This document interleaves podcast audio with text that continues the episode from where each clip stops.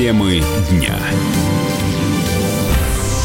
В студии Елена Фонина. Избитая девочка из Ингушетии по-прежнему находится в тяжелом состоянии. Позитивных прогнозов после диагностики ребенка нет. Врачам придется принимать тяжелые решения. Подробнее о состоянии семилетней девочки корреспондент «Комсомольской правды» Антон Шаповалов. Несмотря на то, что врачам на 100% удалось спасти левую руку у ребенка, позитивных прогнозов насчет другой руки нет. Состояние пациентки остается тяжелым. Медики констатируют, что несмотря на успешную операцию, проведенную в ночь на 5 июня в Ингушетии, и комплексную терапию в клинике, улучшений в состоянии верхних конечностей нет. Врачи устранили тромбы, но кровоток так и не восстановился. У ребенка сухой невроз пальцев правой кисти и грубые изменения мышц плеча и предплечья. О состоянии девочки с нами поделилась уполномоченный по правам ребенка в России Анна Кузнецова. Мы, конечно, очень переживаем за девочку, и все переживают за нее. К сожалению, позитивные прогнозы по поводу правой ручки сейчас не оправдываются. Конечно, рано говорить о каких-то решениях. Мы постоянно находимся с докторами на связи, и они борются за здоровье девочки, делают все возможное, в этом нет никаких сомнений. Из Ингушетии в Москву прилетела няня. И как только Айшу переведут из реанимации в палату, она будет все время рядом с ребенком.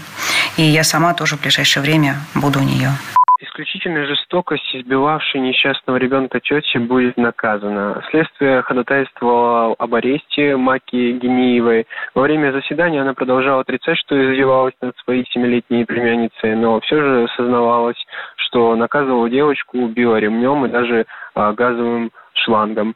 Несмотря на это, до сих пор неизвестно, откуда на теле ребенка гематомы, укусы и порезы. Огромный ожог на ягодицах девочки женщина объяснила тем, что несчастная якобы случайно села в оставленную на полу кастрюлю с кипятком. О том, как женщина будет наказана за издевательство, рассказал нам исполняющий обязанности старшего помощника руководителя Следственного управления по Ингушетии Тамерлан Галаев. Следственное управление возбуждено уголовное дело по признакам преступления, предусмотренным пунктом Б части 2 статьи 111 Уголовного кодекса Российской Федерации, который предусматривает санкцию лишения свободы до 12 лет с ограничением свободы на срок до 2 лет. В настоящее время в отношении подозреваемой Ганиевой Маки избраны меры пресечения в виде заключения под стражу сроком на 2 месяца на период следствия. Тем временем следственные органы проведут серию проверок. В рамках уголовного дела под проверки попадут не только органы попечительства, но даже участковый врач, у которого должна была состоять на учете и который также может понести ответственность за свои недоработки, стоившие ребенку здоровья. Поддержку семилетней пострадавшей в Ингушетии и некоторых других городах России решили провести благотворительную акцию, которую вообще начали в Казахстане. Детям из малоимущих семей будет раздавать мороженое. Выбор такой сделали неспроста. Это любимое лакомство несчастной девочки – Единственное, чего она попросила, находясь в палате. Антон Шаповалов, корреспондент «Комсомольской правды». На прошлой неделе в детскую больницу в Назране доставили семилетнюю девочку со множеством травм. Было возбуждено уголовное дело. Позже ребенка перевезли в Москву и госпитализировали в НИИ неотложной детской хирургии и травматологии. Виновной в избиении ребенка считают тетю девочки. В Крыму нашли послание из прошлого. Капсулу с письмом в дупле дерева 35 лет назад оставил житель Омска. Тогда Сергей Демин был влюблен, но его жизнь висела на волоске. Он готовился к серьезной операции на сердце. Спустя десятилетия журналисты «Комсомольской правды» нашли автора послания. Подробности у Валерии Лысенко. О необычной находке на своей странице в социальной сети рассказала крымская художница Александра Чебышева. Она опубликовала фотографию письма, которое ее знакомый нашел в лесу, в окрестностях Судака. Пролежав в дупле десятилетия, письмо прекрасно сохранилось. На пожелтевшем листке бумаги 23-летний амич Сергей Демин пишет о том, что он с отличием окончил физический факультет Омского государственного университета и приехал в Крым первый раз. Бывший студент написал, что ему предстоит сложная операция на сердце. Он пообещал, если останется жив, обязательно вернется и сделает еще одну запись.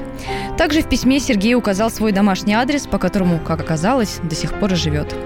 Я помню лишь то, что я э, эту записку положил в баночку из-под пленки. Фотопленка, да. Это были либо металлические, либо пластиковые баночки с крышечкой. Возможно, я заворачивал это в полиэтиленовый пакет, хотя тогда тоненьких пакетиков не было. Но мог что-нибудь от дождя еще дополнительно от влаги сохранить. И точно помню, что я опускал ее в дупло дерева. Оно было низко, и вполне, если кто-то бы туда полез, достал бы ее, и поэтому я и написал адрес в расчете на то, что ну, кто-то другой найдет, может быть, ее просто перешлет. В капсулу от фотопленки парень также вложил фотографию симпатичной молоденькой девушки Наташи, в которую тайно был влюблен. К сожалению, отношений у них не получилось. Жизнь развела молодых людей. Связь они потеряли. Как обычный человек, да, все-таки я ее знала, как у нее сложилось, удачно, нет, есть ли дети, есть ли муж. Но я еще раз говорю, что есть люди в жизни, судьба которых, конечно, меня многократно более интересует. А сам Сергей уже больше 30 лет счастлив с женой Ларисой. После случайной встречи в поезде Амич два месяца не мог забыть девушку, вышедшую в Тюмени. И поехал искать ее в чужом городе, зная лишь имя и место работы. Ну, когда я подошел к телефону, решил просто наугад позвать Ларису. Ну, а почему бы и нет? Ну, выйдет другая. Или скажет, у нас нет Ларисы. Ну, пойду по другим клиникам, сколько их там в городе. Ну, оказалось, что Лариса именно здесь работает, а она вышла. После внезапно настигшего письма из прошлого Сергей с женой обсуждают будущую поездку в Крым. Сам романтик из Омска говорит, это больше, чем просто путешествие. Это поездка в молодость. Валерия Лысенко, Станислав Мухин, радио «Комсомольская правда». Названы регионы с самыми высокими и низкими доходами населения. В первую тройку вошли Ямало-Ненецкий, Ненецкий и Чукотский автономные округа. На четвертой и пятой позиции расположились Магаданская область и Югра.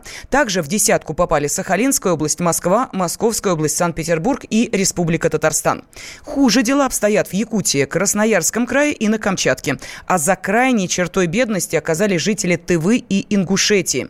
Главная проблема бедности регионов – это отсутствие инфраструктуры инфраструктуры и суровые погодные условия, считает заведующий кафедрой государственного регулирования экономики Российской Академии Народного Хозяйства и Госслужбы Владимир Климанов. Есть уже устоявшееся количество регионов с предельно низкими доходами, число которых входят представители макрорегионов, как Северный Кавказ и южная часть Сибири. Что касается верхней части рейтинга, то здесь традиционно наблюдаются две группы регионов. С одной стороны, малонаселенные регионы, ориентированные на сырьевую экономику. Высокие доходы генерируются за счет сырьевых отраслей экономики. С учетом низкой численности населения среднедушевые доходы получаются очень часто самыми высокими. Вторую группу условно богатых регионов составляют столичные. Эти регионы являются являются регионами, в которых замыкаются цепочки создания добавленной стоимости сырьевых отраслей экономики. Многие энергоносители у нас являются предметом экспорта.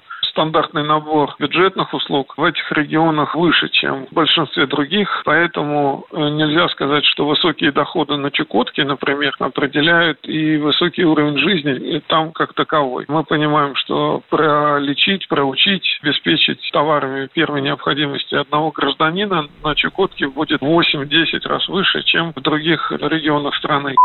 Помимо Тывы в последнюю десятку входят также Алтай, Калмыкия, Карачаево-Черкесия, Ингушетия и другие. В магазины могут вернуться алкогольные энергетики. Евразийская экономическая комиссия выступает за возобновление продажи и производства слабоалкогольных энергетических напитков России. По мнению организации, запрет противоречит нормам Союза. Если товар соответствует техрегламенту, он должен продаваться без дополнительных ограничений на территории всех государств.